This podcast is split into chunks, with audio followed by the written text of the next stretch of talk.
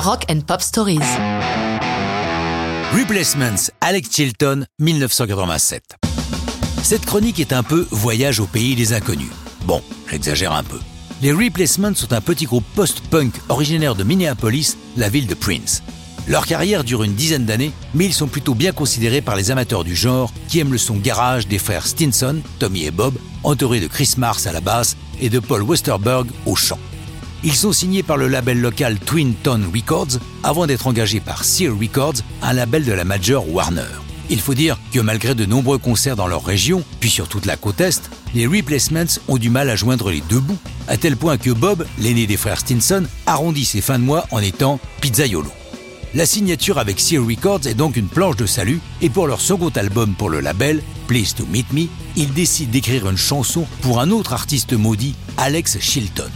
Chilton, nous le connaissons tous sans le savoir. Dès l'âge de 16 ans, il a été la voix et l'âme des Box Tops, groupe qui a fait un carton mondial en 1967 avec la chanson The Letter.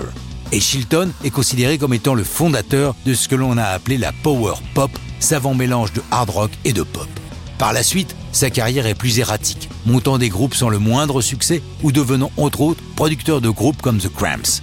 C'est ainsi qu'il est amené à produire quelques titres pour les Replacements qui lui vouent une sorte de culte. La chanson qui porte son nom, co-signée par Westerberg, Mars et Tommy Stinson, est un hommage un peu ironique sur l'insuccès chronique de Chilton, sur la trace qu'il laisse dans l'histoire de la musique tout en étant relativement méconnu.